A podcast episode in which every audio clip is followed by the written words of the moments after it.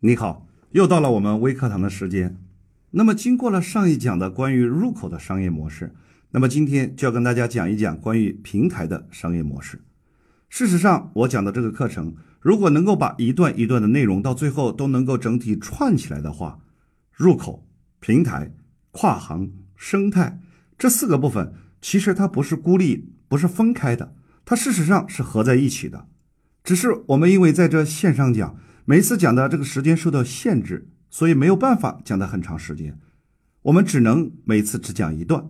所以事实上，入口、平台、跨行、生态这四个部分其实应该是合在一起，才是一个完整的商业模式再造过程。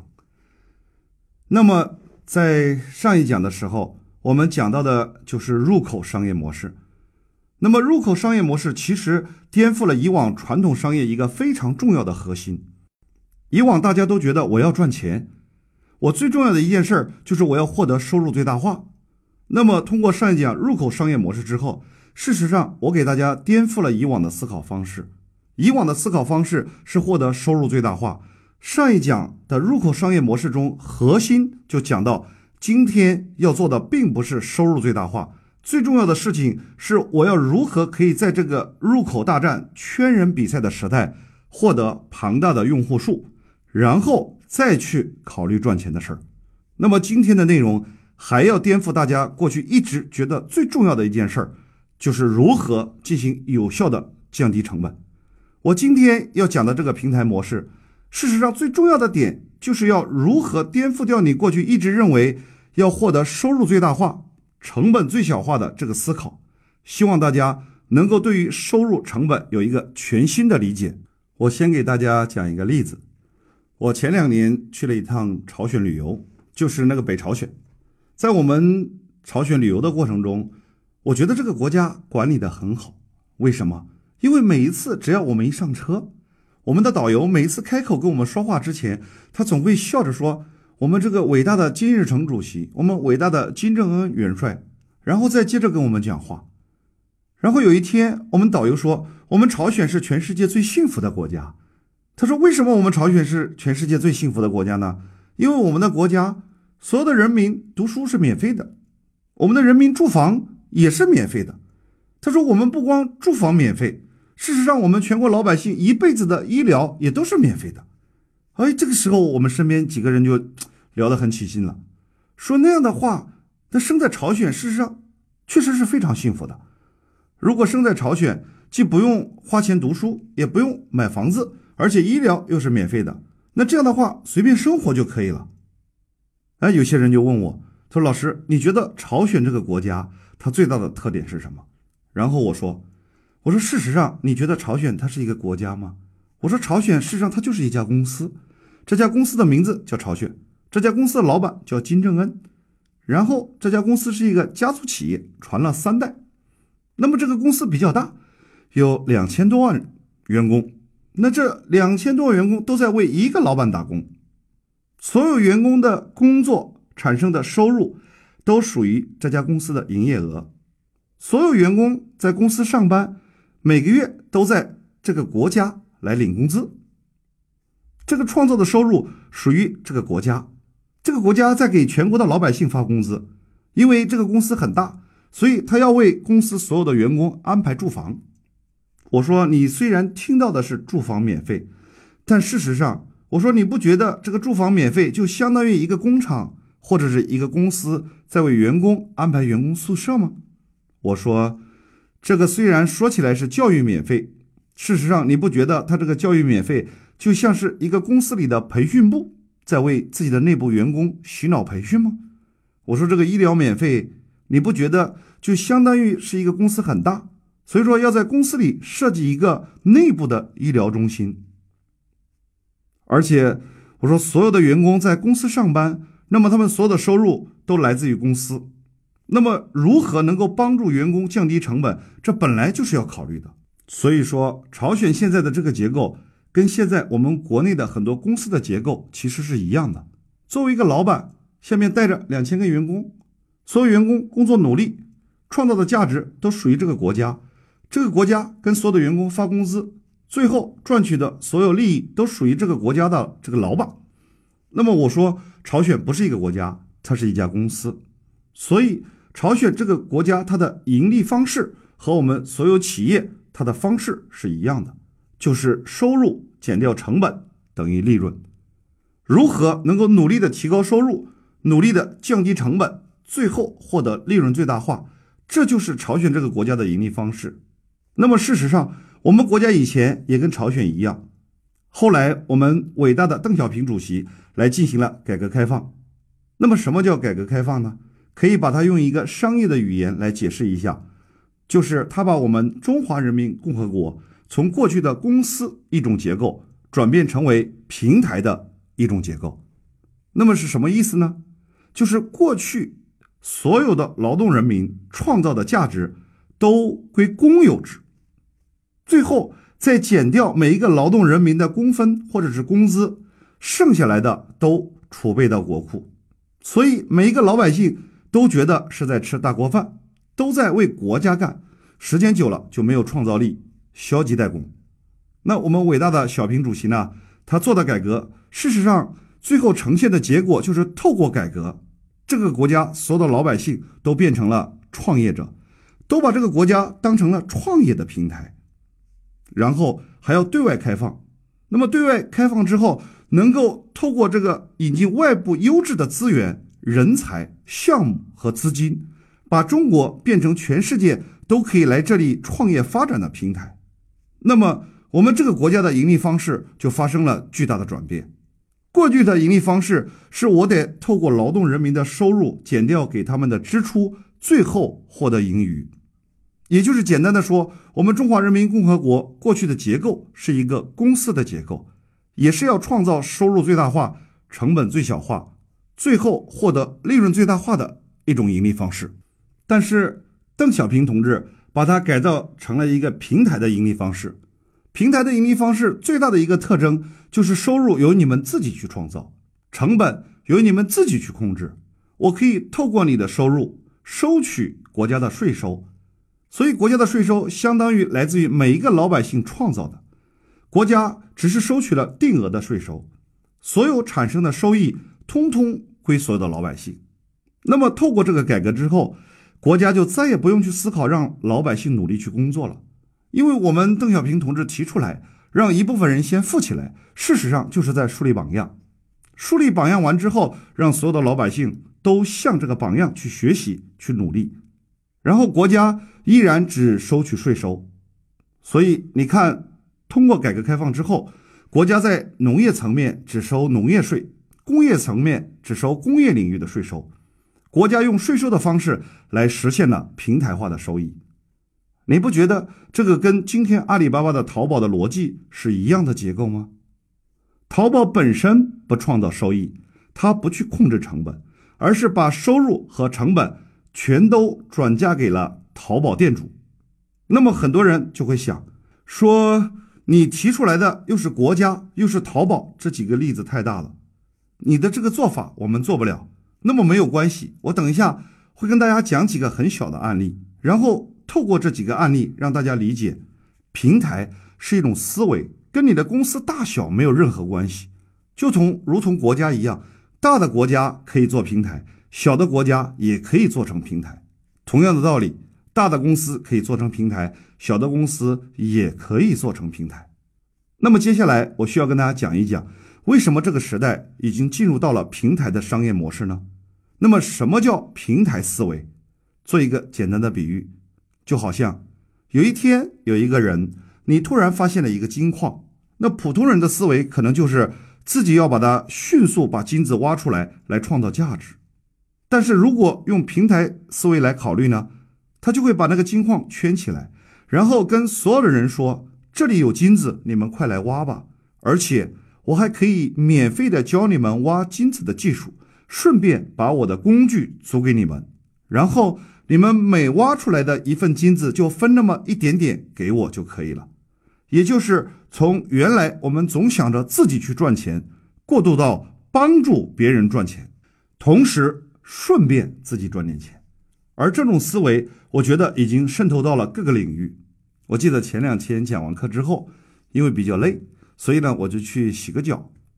然后当时呢，在给我按脚的过程当中很有意思，那个洗脚妹呢就给我按了五分钟左右的时间呢，她就跟我说：“她说大哥，我看你气色不太好，可能这两天没有休息好，我可以给你敷一张免费的面膜保养一下。”哎，当时我就很奇怪，我说：“你们这里还有这种服务吗？”他说：“没有，就是他现在自己在做微商。”哎，我就觉得很有意思。这边边洗脚边敷面膜，哎，也蛮舒服的。于是呢，就敷了一张。在敷的过程当中，我就跟他聊，我说：“你这样给客人敷面膜、卖面膜，你们老板愿意吗？”他说：“没什么。第一，我给客户创造了更多的附加值；再说，我也没有强迫他买，你觉得好再说。第二，他说，其实我做面膜、做微商才是我的主业，在这里洗脚只不过是兼职而已。”因为在这里，它会有庞大的用户群体，每天有很多人在按脚的过程当中，我就能成交很多客户，所以才在这里做。哎呀，后来我就接着跟他聊，我说你在这做的怎么样？他说还可以，这两个星期卖了五千多块钱的面膜，还不错。我说接下来你有什么打算？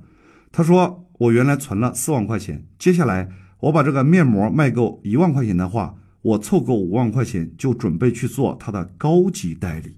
哎，我就很奇怪，我说你为什么要做那个高级代理呢？他说，如果我做了五万块钱的高级代理，我就可以去跟我的小伙伴去卖一万块钱的代理资格。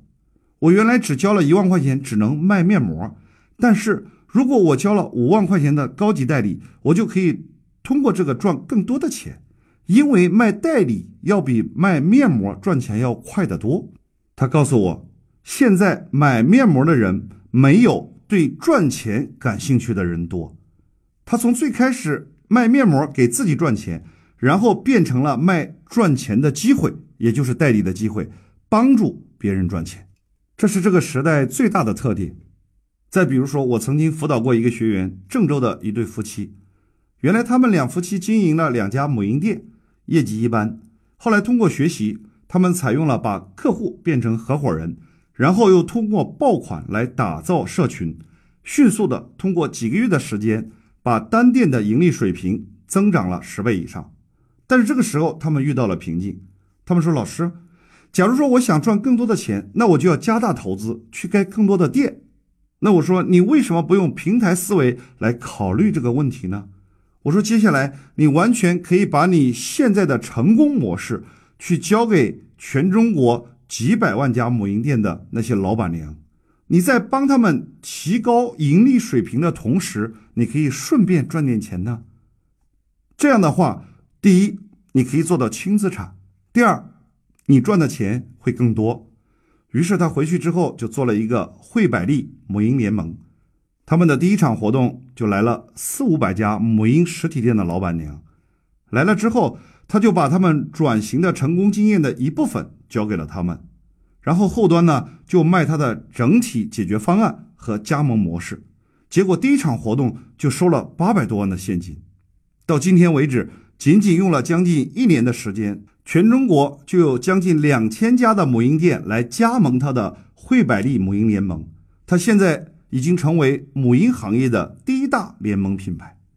他采用的策略很简单，他没有想过自己再去多开店去赚更多的钱，而是想着通过自己成功的经验来帮助那些需要帮助的母婴店提高赚钱能力，顺便自己赚点钱。这就是典型的平台思维。而且现在他有了两千家的店加盟，已经开始做自己的贴牌产品，因为他有大量的渠道。每个渠道都有自己固定的客户，这样他就可以革命性的降低采购成本，提高利润。那他作为平台，顺便的赚点扣点就足够了。我在一六年的时候呢，还曾经辅导过一家企业，他们呢是做个人形象顾问的，叫聚尚美，每个月也就是有二三十万的营业额，是一个非常小的机构。通过学习之后呢，他们在前端打造了一个入口。这个入口就是以女性的美学教育为基础，但是没想到美学教育呢这几年特别受欢迎，在短短不到一年的时间，整个培训业务的规模做得非常大，这个入口反而变成了它非常大的一个盈利项目，但是随之而来的问题也出现了，因为它要不断的扩大规模，所以他就招了很多的业务人员，销售人员呢就将近一百人，巨大的运营成本让他感觉到压力很大。后来呢，我在跟他交流的过程当中，我就给他一个建议，我说你为什么不把自己变成一个平台呢？把自己变成一个女性的创业平台呢？让更多认同你产品的人、认同你课程的人，能够来加盟你，成为你的代理商，来跟你一起赚钱呢？你未来要做的就是帮助这些代理商去赚钱，在帮助他们赚钱的过程当中，顺便你自己就可以创造巨大的价值。于是他就设计了一套代理商模式，每个代理商收五万块钱，在短短一年时间内就招到了将近三千个代理商。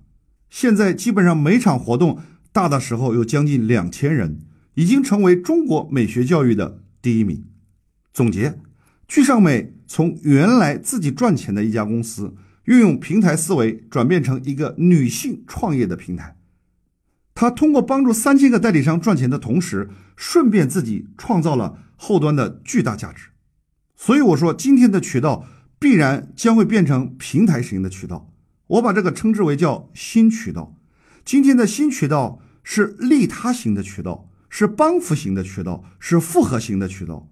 是跟过去意义上单一性质的渠道完全不一样，也就是说，你的这个渠道能够成为大众创业的平台，能够成为员工创业的平台，能够成为你们行业里面透过你这个渠道销售的平台，能够成为各行各业商品流通的平台，能够让消费者拥有更美好生活的生活平台。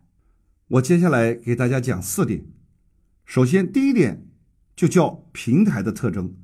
平台的特征，平台本身自己是不用研究怎么去卖货，而是我可以透过你卖货的过程中，我能收取我的扣点或者叫分成，这就是平台的特征。平台的特征和过去公司的最大区别是，过去的公司是一天到晚绞尽脑汁要研究怎么卖货，而今天平台是不卖货的，然后我可以通过你们卖货来收取扣点。第二个特点呢？到底什么是平台呢？平台不是利己，平台是利他的。就是你要做到一个平台，并不是你简单的想我这边对接一个卖方，这边对接一个买方，然后我就可以时间躺着赚了。事实上是你要追求的不是自己赚钱，而是要追求如何能够帮到别人赚钱。那么平台有什么好处呢？做平台最大的好处就是你可以从此以后不用考虑自己怎么去控制成本。因为你做平台不牵扯到成本，所有的成本都是由别人自己去控制。从此以后，你的发展就不再受任何的制约。总结这四点：第一，平台的特征就是不用自己卖货，我只需要收取交易的分成或者是扣点。第二个，什么是平台？就是把过去从自己要赚钱，转变成现在为别人服务，帮助别人，成就别人，帮助别人赚更多的钱。第三，就是从过去你要研究自己怎么去控制成本，只要人多招一点，规模大一点，你就害怕。可是今天，因为你变成了平台型公司，所以它最大的好处就是，不管你规模做多大，你的这个成本都不用增加。第四点，到底怎么操作呢？以前呢，我们天天研究怎么自己提高收入，怎么自己降低成本。今天研究的是如何变成一个平台，能够帮助别人赚钱。总结这个时代叫平台社群取代了公司。事实上，平台就是平台，社群就是社群，也就是未来公司的属性都会变成平台型或者是社群型。